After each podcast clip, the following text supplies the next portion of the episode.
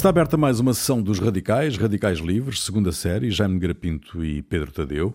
Corso de Adjácio, segundo filho de sete irmãos, Napoleão combateu a Revolução Francesa e aliou-se a ela. Fez-se imperador de França aos 35 anos, coroado em Notre-Dame pelo Papa Pio VII, chega a dominar toda a Europa Ocidental, deixou o Código Napoleónico, um código civil inspirado no direito romano que continua na sua essência em vigor, promove o bloqueio continental para conter a prosperidade britânica. É a Inglaterra e os seus aliados que o removem definitivamente do poder e o exilam na ilha de Santa Helena, uma colónia inglesa do Atlântico Sul, onde morre aos 52 anos. Passam agora 200 anos sobre o seu nascimento. Napoleão, em algum não chegou momento. a completar 52. eh, Sim, sim, acho. ficou ali. ah, É, é ficou porque ali. ele ia fazer. eh, Era uns, um mês e tal depois. É cinco- 51, É quase 50, 52. quase 52, né? exatamente. Quase 52. Hum, Napoleão, em algum momento, aderiu à divisa da Revolução Francesa, do liberdade, igualdade, fraternidade, ou aproveitou apenas a Revolução para chegar ao poder? Vamos lá ver. O que, o que se passa, penso eu, e aliás, a, a mesma ideia que é, penso que o conceito é do Gramsci, que é o chamado momento bonapartista, não é? Ele chamou mesmo, batizou mesmo essa situação como momento bonapartista, é quando, digamos, num momento de crise histórica, de, de ruptura, etc., as forças revolucionárias já não têm capacidade de avançar mais e as forças, digamos, contra-revolucionárias pararam a revolução, mas também não têm capacidade para a fazer recuar até ao ponto eh, onde estavam antes de- do início da revolução. E, portanto, há ali uma espécie de bloqueio cruzado e o- o- o- aparece, ou melhor, estão criadas condições para aparecer, digamos, uma espécie de síntese ou de força de síntese, e que o Gramsci exatamente considerava que o Napoleão e o, a partir do golpe de Brumário e a partir de todas aquelas intervenções que ele acaba de fazer, primeiro com o diretório, depois o consulado, depois é o primeiro cônsul e finalmente é imperador, faz exatamente uma síntese do passado, ou seja, salva do passado determinadas coisas e eh, ou outras coisas do presente ou da revolução que ele também integra na sua solução. E aliás, é isso que Napoleão faz, quer dizer, Napoleão por um lado faz, sei lá, estou a pensar, por exemplo, em relação, acaba com o terror, quer dizer, o- aquelas coisas do, do, do- todo o terror eh, jacobino, dos, dos, enforca- dos das, das, da guilhotina, dos afogamentos de Nantes, tudo isso, isso acaba, acaba, quer dizer, não se repete com Napoleão. Uh, depois há determinadas coisas que ele também, exatamente, restaura a liberdade religiosa, a Igreja Católica, embora depois tenha perseguido o Papa Pio VII e tenha praticamente mantido uh, em, em sequestro, mas, mas, mas, mas faz isso. Quer dizer, ele faz uma síntese possível da Revolução e, portanto, também não abandona os princípios da Revolução. O que é que ele faz? Ele recorre a uma coisa, que é o, está- o, o plebiscito, não é? Ele vai recorrendo sempre ao plebiscito, porque quer exatamente todas estas mudanças que ele vai fazendo, ele fala-as pela força, porque ele de facto é o grande, depois de ser tornado, enfim, a grande, grande figura militar da França, com as suas vitórias, com as suas vitórias contra os exércitos austríacos em, na Itália, com as suas vitórias, ele de certo modo é um bocado, já, aliás já tinha começado por ser no, no, no cerco de, de Toulon, ele, De de- ele que dirigiu a artilharia contra, contra os ingleses, ele foi, já era novíssimo nessa altura, tinha 24 anos ou 25.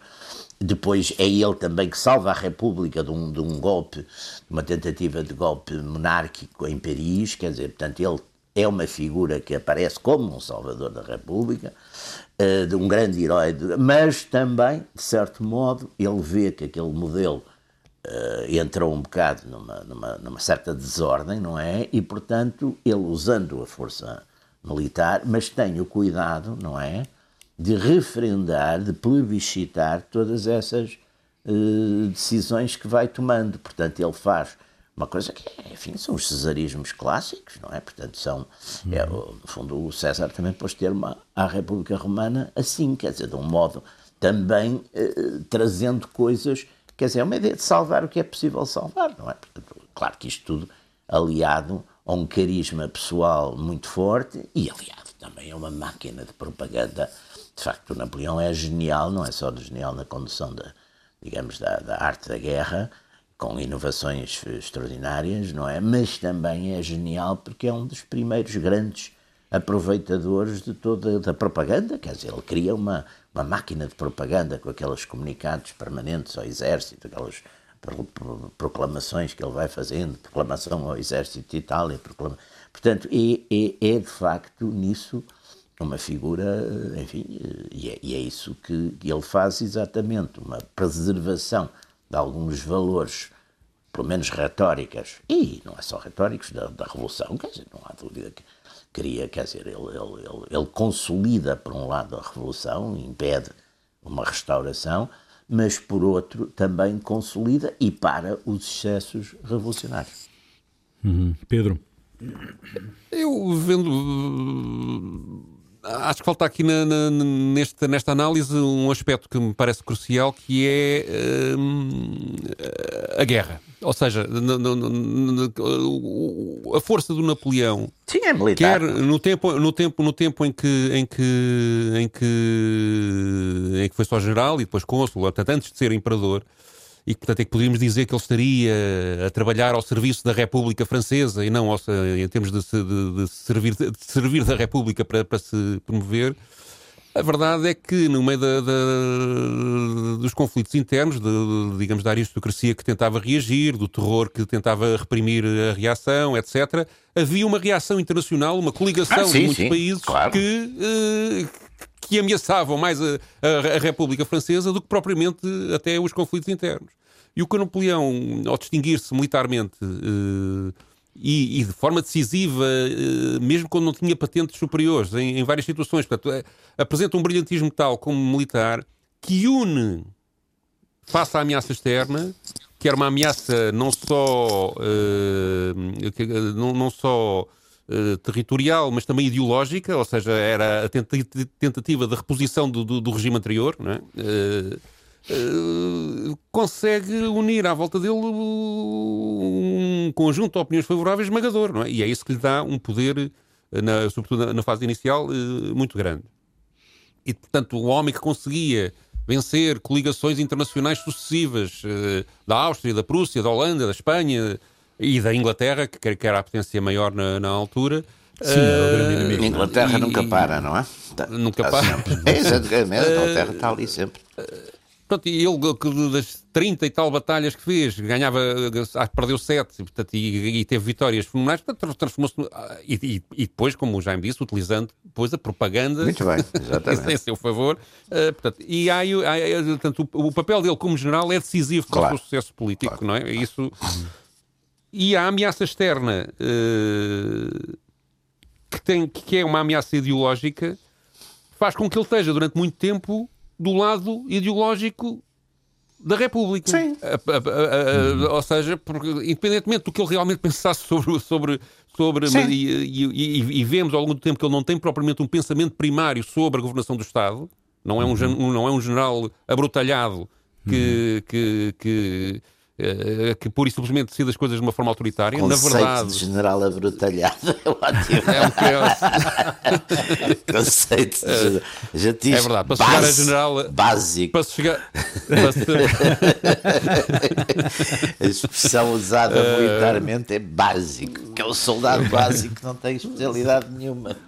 Mas não, não, não. É de facto um tipo sofisticado. Com, ele queria. Com, Vamos lá sofisticar. Mas muito bruto quando é preciso. Pá. Napoleão Sim, tem uma... Sim, e, e, a afirmação dele faz-se muito justamente pelas vitórias militares, não é? Porque, uh, e, e, sobretudo contra a Inglaterra, não é? Não, não, Sim, não, não, não, as grandes vitórias não? militares dele não são contra a Inglaterra. Até não porque a Inglaterra, combate-o no não, mar. Não, não.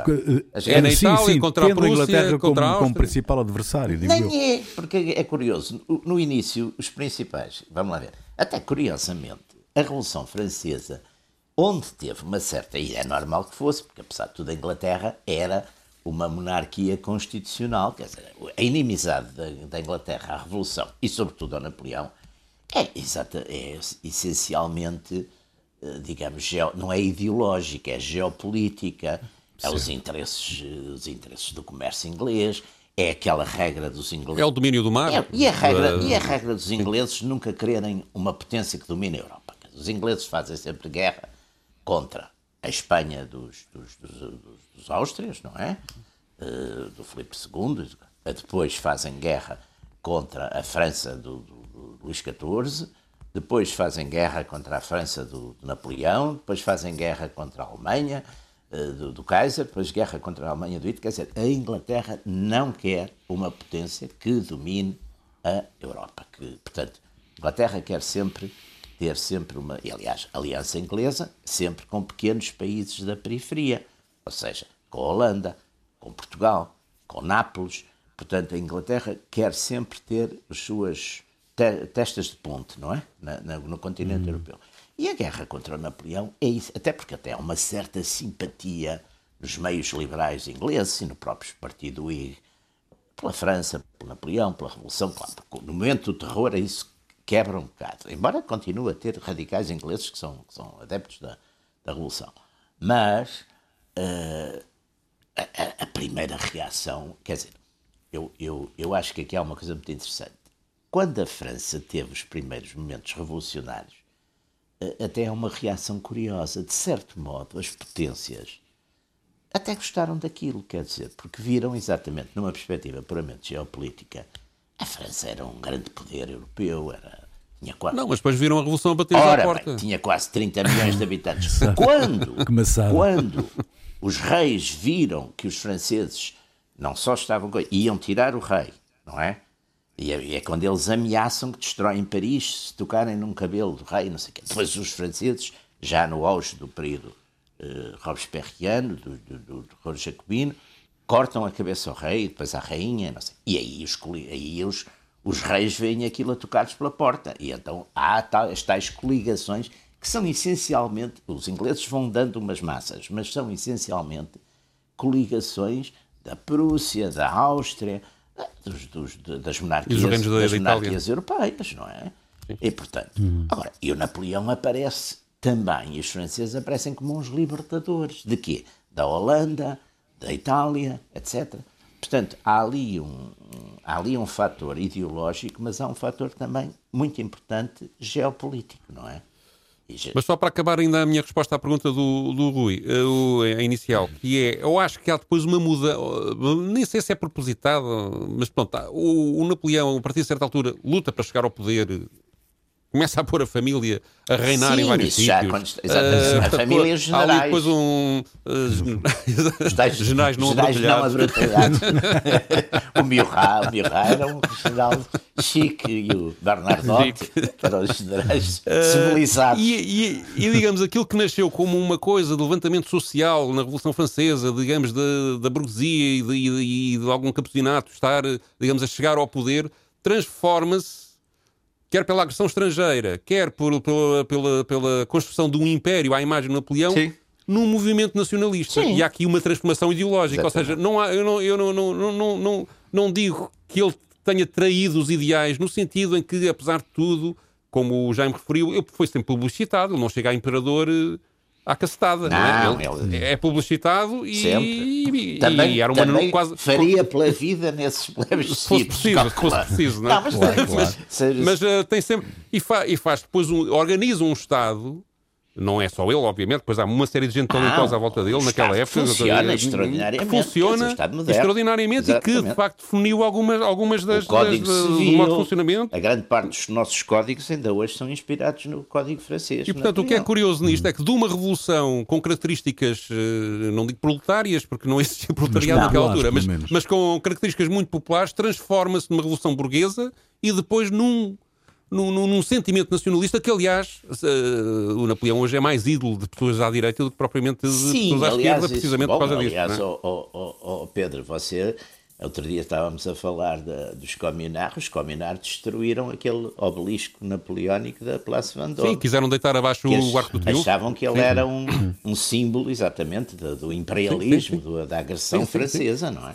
Exatamente. É. Uh, e, e, foi, e de facto, na minha opinião, também foi a partir de certa altura, ah, digamos, ele, ele, quer mesmo dominar a Europa. E multiplicar as guerras uh, e os inimigos. E multiplicar as guerras, inimigos, e, e tem todo o sentido imperialista. Nunca está associado. É, é, Nunca está associado. É, é, ele gosta de guerra. Agora, é um indivíduo absolutamente excepcional. Sem dúvida, sem dúvida. Sem dúvida. Aliás, sem dúvida. também dormia duas horas, não é?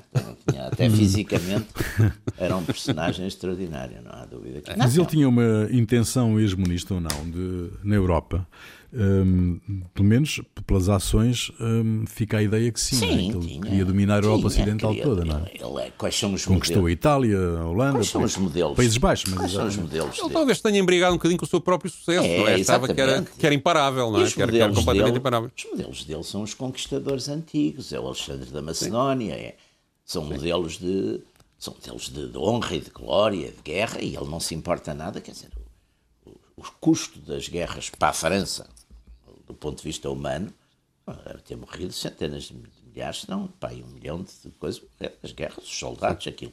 Eles, no fim, por exemplo, já estão a ir buscar classes muito jovens de, de, de, de combatentes. De facto, Sim. é o grande mito, quer dizer, ele sobrevive, ele também tem muito cuidado em tratar da imagem dele naqueles últimos anos que está em, em, em Santa Helena. Na Santa é? Helena. também não tem muito mais que fazer mas não pode, não pode conquistar coisa nenhuma, os ingleses não deixam, aquele tipo que é lá, o Hudson lá o trata miseravelmente, não é? É uma espécie de, de carrasco psicológico de Napoleão, mas ele, lá está, dita as memórias, ou lá caso, fica... E, portanto, cria, a partir dali, cria a tal lenda, lenda e lenda, lenda, sim. lenda assente em factos, não é? Em históricos. Mas é ele que transmite a sua imagem, isso é muito curioso.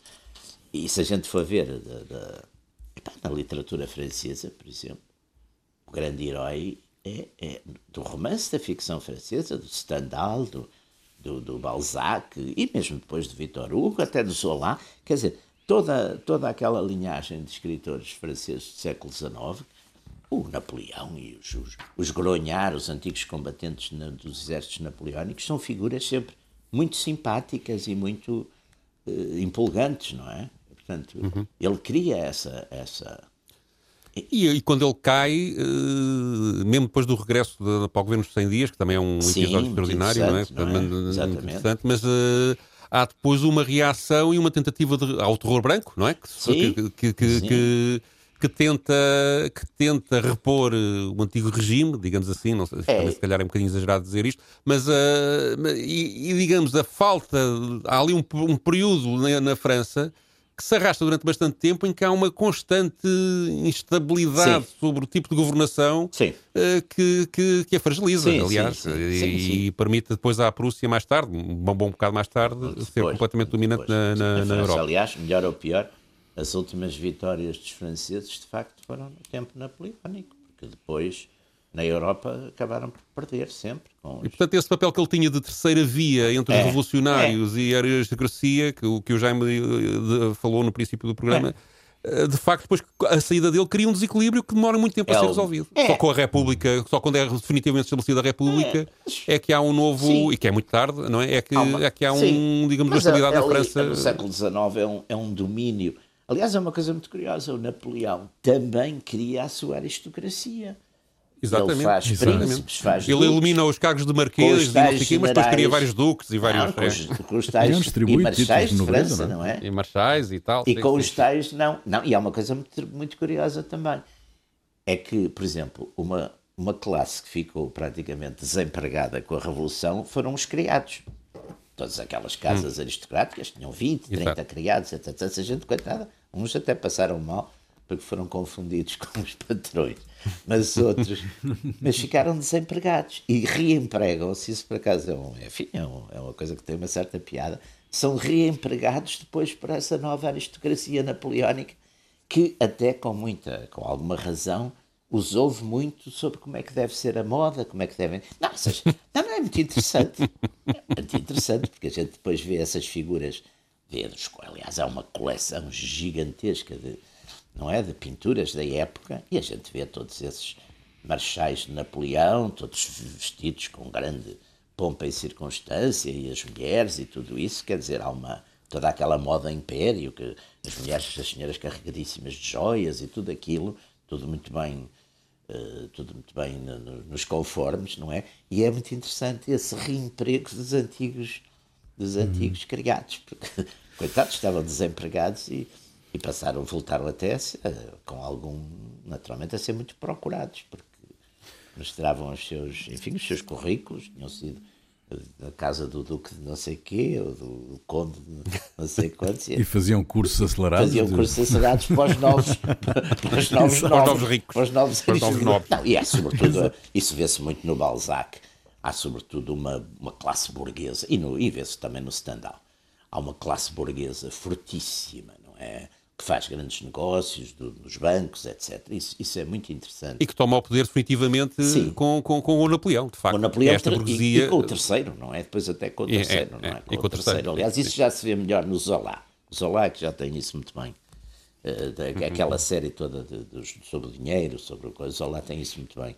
Mas isso já é a França mais, mais a puxar para o, para o final do século XIX. Mas é essa classe, essa classe que vence, quer dizer. Uh, Bom, Pedro, tu trazes, tu trazes para, esta, para esta emissão um, um excerto de um, de um programa, uma série de programas uhum. de um historiador, uh, do Henri, Henri Guillemin, uhum. que eu já trouxe Esse aqui a propósito muito crítico do Paris. Napoleão.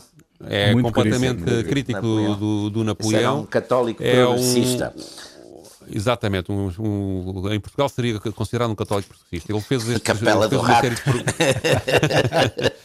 fez uma série de programas entre 1962 e 1982 sobre história de França. Eu já usei aqui a propósito da Comuna de Paris, porque acho interessante as coisas que ele diz. Ele é muito apaixonado a falar e muito polémico.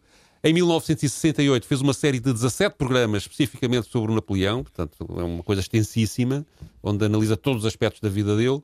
E no último, que foi onde eu fui buscar este excerto, eh, ele eh, tenta fazer uma análise, digamos, ideológica sobre eh, como a historiografia analisa o Napoleão e ataca alguns dos mitos que são elaborados à volta dele. Acusa o Napoleão de, de se ter apropriado da República em proveito próprio Uh, por acaso não refere aquela polémica de agora que é se, o, se o Napoleão era esclavagista ou não era, que, sim, que, é para, que agora em França estão a discutir isso. Não era, foi, foi a polémica, a polémica dos Santos teve a ver com Lives Matter nesse tempo. Portanto, ainda não era tempo de, para esse assunto ser abordado pelo Henri Guilherme. Mas uh, Uh, por acaso é curioso essa, essa, questão, porque ele realmente reimplantou o esclavagismo, mas quando saiu, antes de sair, voltou a. a Não, a ele, ele, com, ele, com tinha uma ideia muito interessante uh, em Moscou, depois, claro, não teve tempo que os russos, que os russos puseram fogo à cidade. Ele dizia que aqueles criados dos, da aristocracia russa em Moscou que eram todos era uma espécie de escravos, segundo ele. E, eram, e que e ele ia proclamar a libertação, a libertação, a deles. libertação deles. e com isso tinha uma massa de manobra revolucionária fantástica. Hum. Ele diz isso num dos escritos dele de Santa Helena. Mas então temos aqui um francês que acha que adorar o Napoleão é trair a França. Henri Guillemin. Vamos ouvir. Et n'avez-vous pas remarqué que cette légende de Napoléon est devenue extraordinaire à la fin du dernier siècle já repararam que esta lenda de Napoleão se tornou extraordinária no final do século passado? É nos últimos anos do século XIX e nos primeiros anos do século XX que se vê o florescimento de livros sobre ele. Todos os livros de Frédéric Masson e depois as obras de Madeleine e um pouco mais tarde de Banville. Sei bem porque isso aconteceu. Isso passou-se a seguir à Comuna. Isso passou-se a seguir ao caso de Reifus. Porque estas pessoas ficaram encantadas com o essencial que Napoleão deixou feito. E na essência, o que é que ele realmente fez? Napoleão estrangulou, assassinou a República e gabou-se disso. Em Santa Helena, ele disse, a 13 de agosto de 1817, eu restabeleci a propriedade e a religião, ou seja, a religião ao serviço da propriedade. Molian felicitou ele derrubou o governo popular. E Danville virá dizer-nos, ele fez parar, ele acabou com a luta de classes. É verdade. O que ele queria dizer é que Napoleão assegurou o triunfo da classe burguesa. E Remolian afirma, ele colocou definitivamente a burguesia no poder. Então o Sr. Madeleine pode muito bem dizer o destino e a honra de refazer a França, mas só teríamos de concordar com o verbo refeito, o verbo de refazer a carteira de alguém ou de refazer a maneira como somos enrolados. Parece-me sempre escandaloso. Quando nos dizem que este homem, Napoleão, é um homem que esteve sempre a perseguir as ideias francesas. Ah, realmente perseguia mesmo ideias francesas. E quando penso que Madame de Staël se atreveu a dizer que Napoleão era Robespierre a cavalo, não há ultraje pior para a memória de Robespierre porque Robespierre era alguém que planeava trabalhar para os miseráveis. Robespierre foi o homem que disse para si mesmo: não é possível deixar 6 milhões de franceses serem comidos por poucos comedores. E ele, Napoleão, tudo o que quis fazer foi dar uma ingestão ainda mais absoluta aos comedores contra os comidos. Ultraje à memória de Robespierre. Mas percebo muito bem. Oh, compreendo perfeitamente que tenha sido o Sr. Thierry, que tenha sido Luís Felipe, quem trouxe as cinzas de Napoleão em 1840 para lhe dar o enterro grandioso que conheceis nos Invalides. Mas entendo ainda melhor que tenha sido a Comuna a decidir derrubar o Arco do Triunfo, que era um símbolo de violência ao serviço do mal. Estava a pensar comigo, é de bom francês dizer coisas assim sobre Napoleão. Sim, para mim é, mais do que sobre qualquer outro. Precisamente porque sou francês, porque amo o meu país, porque amo a bandeira tricolor que representa alguma coisa, representa a República, representa a esperança que um homem como Napoleão desonrou, apoderando-se dela como um raptor. Porque se a França ainda mantém um certo nome no mundo, o nome que, ao que parece, será sinónimo de liberdade, é apesar de Napoleão. Tudo o que lhe estou a dizer tem alguma importância? Sim, acredito que dentro de alguns anos, talvez daqui a 20 anos, talvez daqui a 30 anos, porque a verdade na história funciona em pequenos passos, acho que o que estou a dizer agora, aqui, e que parece escandaloso, será como a história será então ensinada. Porque, e agora cito o Chateaubriand, deixará de ser a impostura que se encarregará da sua escrita. Lorsque, et je cite là Chateaubriand, lorsque ce ne sera plus l'imposture qui se chargera de l'écrit. Um, um retrato contundente. contundente, mas um tipo de dizer, fazer, fazer a exaltação do Robespierre, que, que era, quer dizer, que não, não era propriamente, de, enfim, quer dizer, pode. Não, mas ele diz as intenções do. Ele refere-se não, assim, no, no, filho, ele... mas esses tipos que mataram milhões de pessoas, todos tinham grandes é, intenções. O Robespierre não se aproveitou da revolução em proveito não, próprio. Até porque lhe cortaram a cabeça. Não, e o Robespierre, e o Robespierre era um outro género de louco, pá. Era um, era um fanático. A maior parte dos fanáticos nunca se aproveitam de nada. Pá. Quer dizer, é, é, loucura pura, é matar pessoas. Quer dizer, o é curioso é que ao fim deste. Ele, ele, isto é em 68, mas, mas ele diz que daqui a 20 ou 30 disso, anos. Eh, daqui a 20 ou 30 anos. Se não aconteceu nada. E o que há é precisamente uma, um reforço da imagem positiva de Napoleão. Exatamente, aliás e eu acho que isso tem a ver com. com, com ou seja, a história é sempre uh, história... utilizada para, para a batalha ideológica. Não, e eu, e, e eu acho que, de facto, oh, oh. ele hoje em dia é apresentado como modelo, digamos, de um autoritarismo, de um autoritarismo benévolo. Que, que, que, benévolo, que, a direita gostaria de ter. E é? benévolo. Sim. É um sim, sim. Porque não tem. Vamos lá ver. Quer dizer, o Napoleão, de facto, se a gente for ver o custo das guerras e até guerras um bocado insensatas, porque de facto ele não estava quieto, ele gostava, ele, Sim, o ele, custo humano foi ele gostava gigantesco. de se pôr a cavalo e meter-se a cavalo, não, ele ia normalmente ia numa, numa carruagem, não é? Não. Aliás, lia muito, ele lia com, com a carruagem em andamento, isso é uma coisa, por acaso é curiosíssima. e ele ia, e sabe, quando não gostava de livros, dos livros, os livros o maçavam, atirava-os pela janela. E o pessoal que ia recolhia os livros e pronto, e depois faziam lá uma espécie de biblioteca do soldado ou não sei o quê. Mas era um leitor, é muito interessante isso, ele desde miúdo era um leitor eh, fabuloso, estava sempre a ler, e aliás, uh, vê-se os intelectuais da época, quer o Hegel, quer o, os alemães, por exemplo, o Goethe, eh, fizeram-lhe grandes encómios, não é? O Hegel tem aquela famosa coisa, viu o imperador, o espírito do mundo a cavalo e não sei o quê, e o Goethe, eh, apesar de, enfim, de ter sido um bocado maltratado lá pelos franceses, mas também gostou muito que Napoleão, Napoleão cultivava, depois era um gênio nessas coisas das relações públicas, e, e chamava e fazia e não sei o quê. Agora, a, minha ideia é que o homem gostava de guerras e, portanto, aquilo. Aliás, era o que ele fazia também, sabia fazer bem. E é muito uhum. interessante aquela última batalha. Eu devo dizer, quando era miúdo, era um admirador de Napoleão, pá, apesar dele nos ter feito horrores aqui, as tropas franceses fizeram aqui horrores em Portugal. Pá.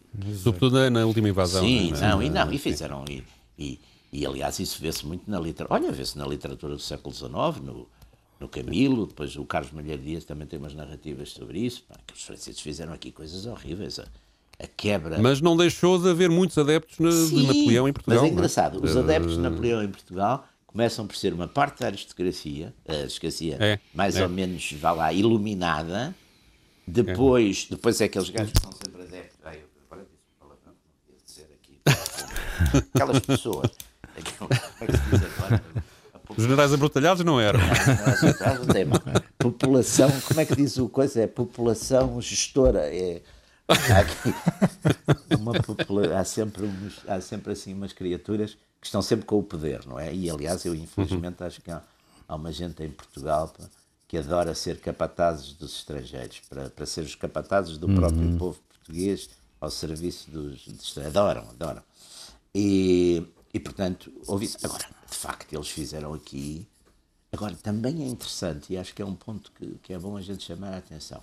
O Napoleão, onde perde, é exatamente nos extremos selvagens da Europa, vá, que é a Península Ibérica e a Rússia. E a Rússia? Porque ele, no resto, ele ganhava as batalhas e fazia a paz nas condições que ele queria e aquilo ficava tudo sossegado. Pá, normalmente não tinham, as pessoas obedeciam isso.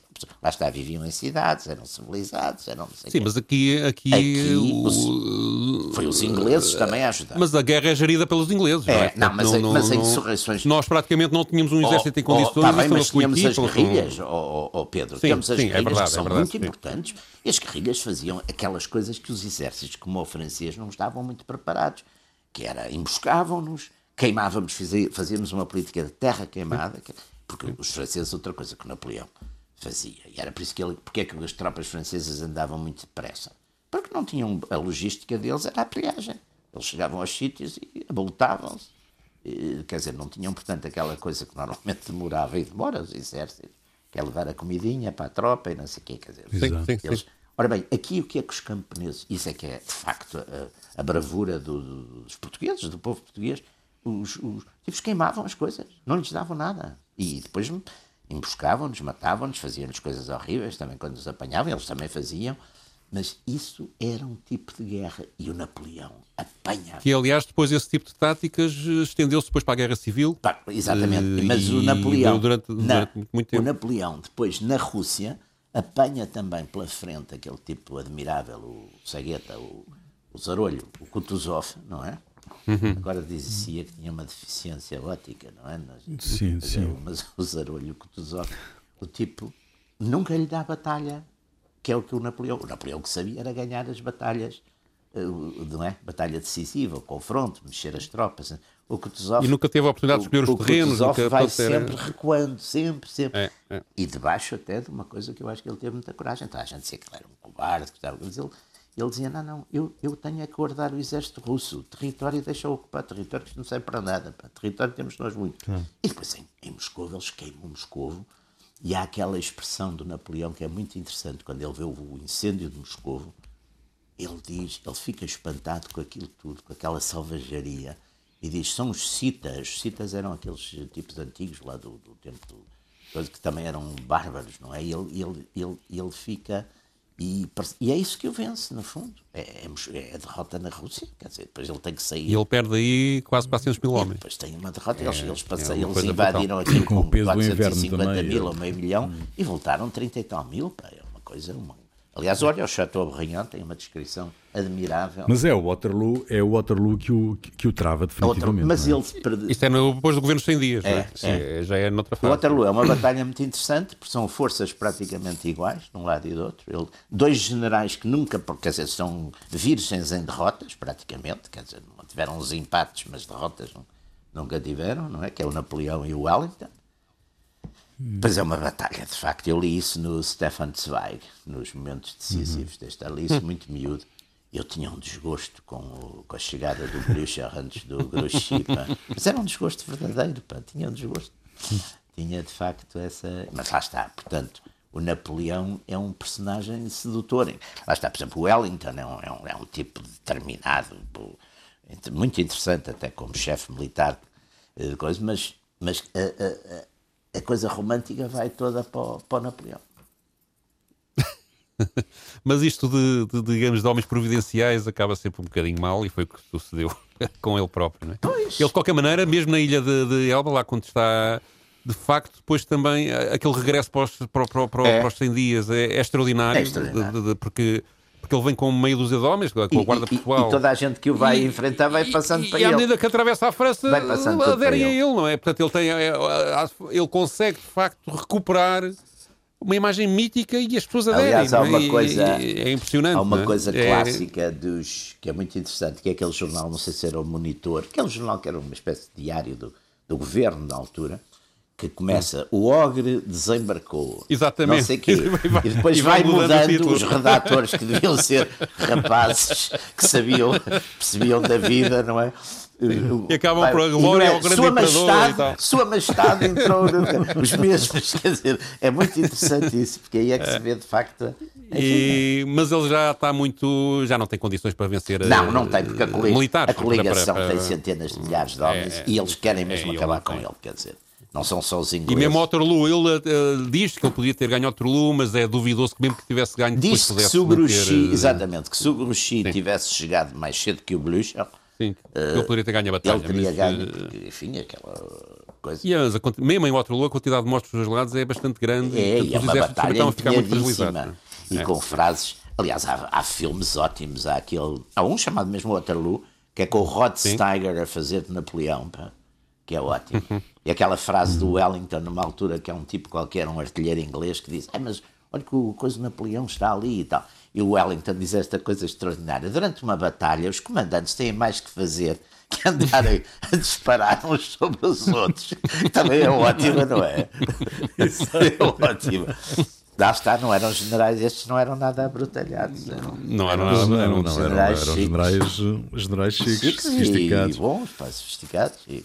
O Wellington no- mete cá o Beresford para, para montar o exército português, que ainda hoje está estruturado Exatamente. na sequência disso. Mas não é? o- Na sequência disso. O Beresford também tomou um bocado conta aqui desta coisa, quer dizer. Sim, sim, sim, sim. Às tantas era eu que mandava em todo lado. quem valeu lá foi os, aqueles homens lá do Porto, o Fernandes Tomás e o, Sim, aqueles- sim, sim. os tipos de 1820, não é? Da- Ele com a coroa Uhum. fora era ele que mandava. Sim, sim. Mas ele estava fora quando foi o, quando foi o 24 de julho, quando foi a. Estava fora, Ele sim, sim. tinha ido ao Brasil exatamente pedir ao Dom João VI mais poderes. É. É, enfim, Pois é. Muito bem. foi. Bom, estamos no final desta Viajou sessão na altura dos errada, pá. Pois. Bem fazia o Ah. doutor Salazar que nunca viajava. Disse que era isso, pá. Uma das razões porque ele não viajava, além de não gostar de andar de avião.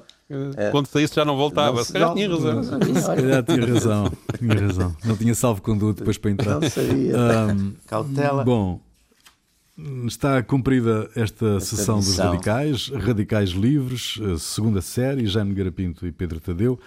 Pedro, tu trazes para o final eh, desta emissão eh, uma hum, versão militarizada do Le Chant du Départ. O, eh, o Napoleão teve um impacto também na música. Ah, então, não. história do, do, do Beethoven, que escreveu Sim, a primeira versão da Heroica, com dedicando a- ao Bonaparte, e que depois, irritado por ele ter feito imperador, o Beethoven era republicano, Exatamente.